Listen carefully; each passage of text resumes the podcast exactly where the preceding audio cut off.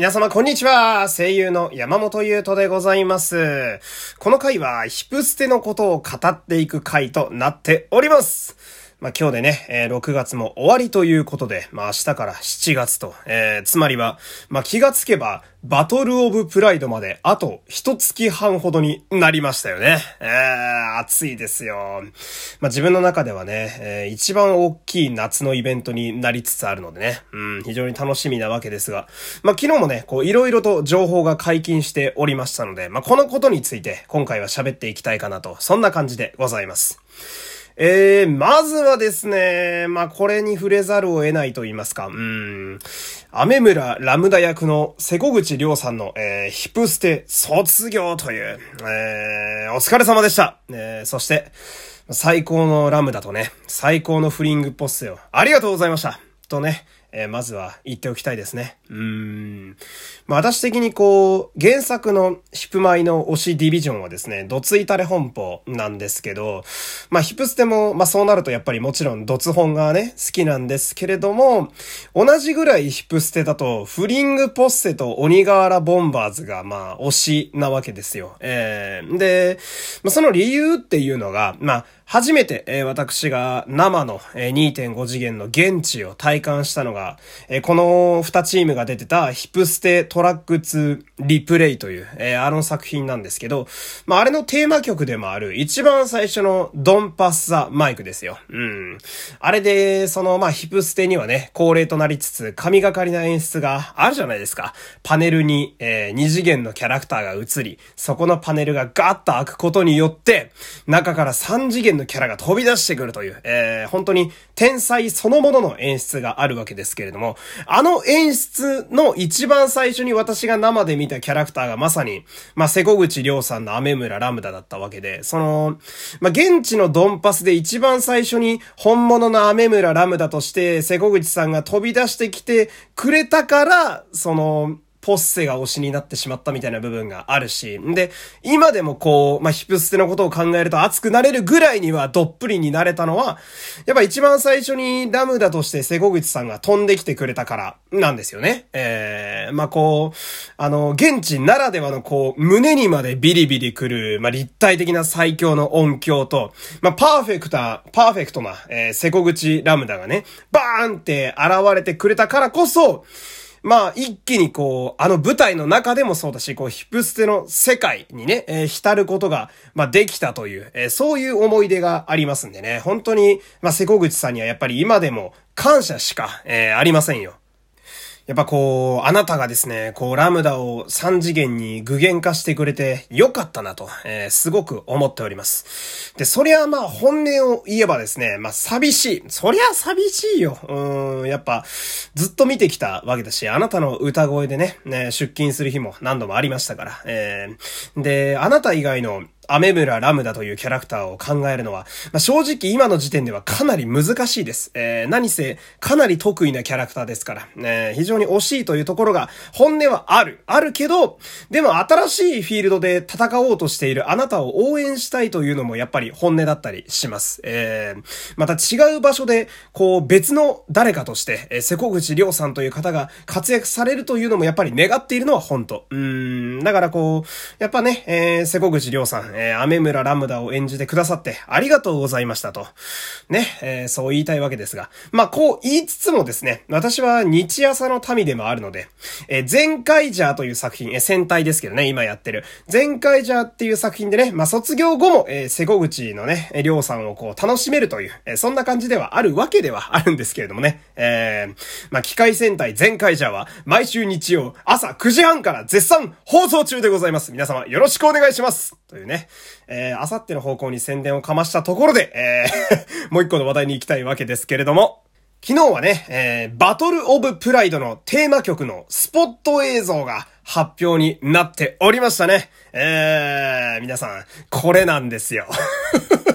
これなんだよいやー、最高だよな。ありがとう、ヒップステ。ありがとう本当にね、あのー、マジで全キャラクター28人もいるという。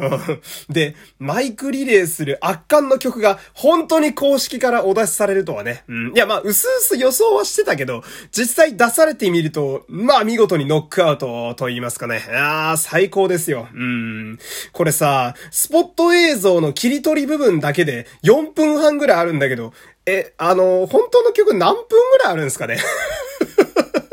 ?10 いで収まんのかな？みたいなね。あなんかその、まあ、ライブといえばやっぱアンコール後にね、もう一回歌ったりなんかするわけだけど、アンコール後に歌う時の尺大丈夫かとかね。えー、考えちゃうわけで、うん、ともかくこう、今までヒプステを彩ってきたメインキャストの皆さんが次々に映ってそれぞれのね、リリックをかましていくあの映像は、やっぱ最高やなと、えー、なんか、応援してきてよかったなと、えー、思えるような、そんな素晴らしい映像で、まだね、あの、びっくりするのが、ライブ本編が始まってないというね。えー、もうすでに浴びたかのようなね、興奮で今包まれておりますけれども。やっぱあの映像はその、なんと言っても、ヒプステオリジナルのね、えー、赤羽ディビジョン、浅草ディビジョン、そして、糸の会に加え、道頓堀ダイバーズの皆様もね、えー、曲にこう参加していて、えー、で、しかも、スポット映像にも皆さんご出演されているという、いやー、よかったね。いや、本当によかったね。おいや、いいキャラなんだよな。うん、オリジナルのメンバーのキャラクター、本当にいいキャラクターが多くて、いや、いつ映像になってくれんのかなって思ってたんだけど、いやここっていうね。うん、まあ、このタイミングしかないやろってのもあるんですけど、いや、本当によかったな。うん、でね、俺はね、その、演者さんがマイク前でレコーディングしている映像がめちゃくちゃ性癖に来ると言いますか。えー、これってなるというか いやー、たまんねえよな。本当にね、ありがたい。あーん、公式様いつも本当にありがとうございます。えー、やっぱその、まあ、オリジナルディビジョンの皆さんもそうなんですけども、全般で言えるのが、その、リズムの取り方とかさ、ヘッドホンの付け方とか、押さえ方とかさ、こう、歌い方の癖、あの、リズム取るために手を上げる人、ペンを持ったまま歌う人、あんまり動かずに耳に手だけ当てて歌う人とかさ、ああいうのが映ってるのがやっぱたまらないわけですよ。で、こう、元々原作からいるディビジョンの皆様は、より新しいリリックで、かつ、えー、原作のキャラ解釈も入れた、また違う、こう、新しいフィールドで皆さんね、あの、ラップしてるわけなんだけど、この、え舞台オリジナルキャラのリリックはですね、またちょっと違うところから攻めてるなと私は思いまして、その、まあ、それぞれのトラックのね、え印象的な部分、ドンパスだったり、あの、ギミザマイクだったり、クラッシュユアマイクみたいな、あの、それぞれの部分から印象的、まあ、クラッシュはオリジナルいないんだけど、えー、部分から取ってきてるなってとこだとか、あとは、それぞれのチーム曲だね、うん、道頓堀のまあ、スクールオブラップだとかね、えー、浅草バウンスとか、その、それぞれの実際に劇中で使ってた曲たちからこう、サンプリングしつつも、でもこう、音自体は新しい音だから新鮮に聞こえるっていう、やっぱりすごく丁寧な曲作りを今回もされてましてね。あ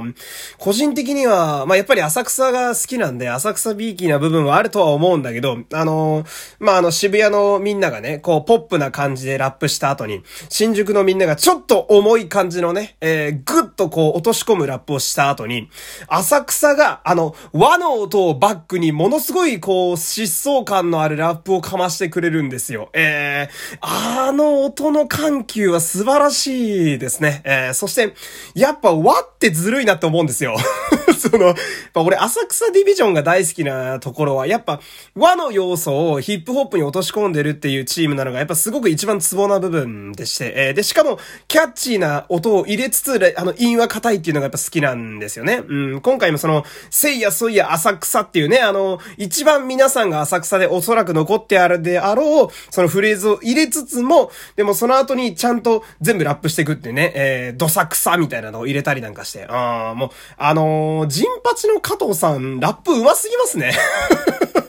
えー、その後の、マサの和田さんもバチバチにちゃんとお酒を絡めたリリックを入れてくれますし、みたいな。うん。で、いつも通りね、あの、城の結城さんがあの、噛みつくようなリリックで終わっていくっていう、あの、いつもの浅草らしさが出つつも全体曲にちゃんと入り込んでるっていうのがやっぱ素晴らしくてですね。えー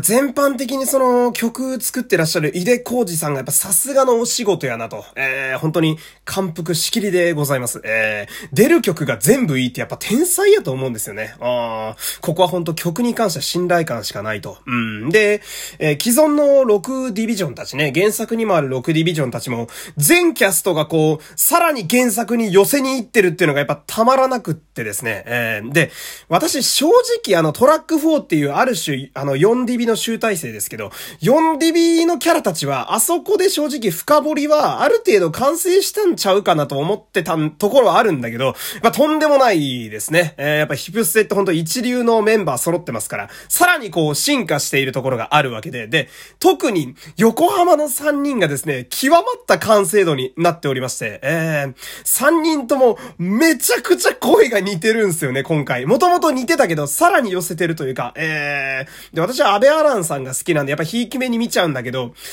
いやー、佐沼さんの低音にめっちゃ似てるっていうね。あーで、まあ、全メンバーそうなんだけど、やっぱ安倍アランさん、水江健太さん、バーンズゆうきさん、全員進化してんなみたいな。浜は特にそこを感じたと言いますか。全部すごいんだけど、特に極まってるなと感じましたね。えー、で、あとやっぱ自分がひいきにしてるドツイタレ本舗はやっぱ最高でして、えー、その、路上パートの二人のやりとり、えー、その、ササラの番終わったやろっていう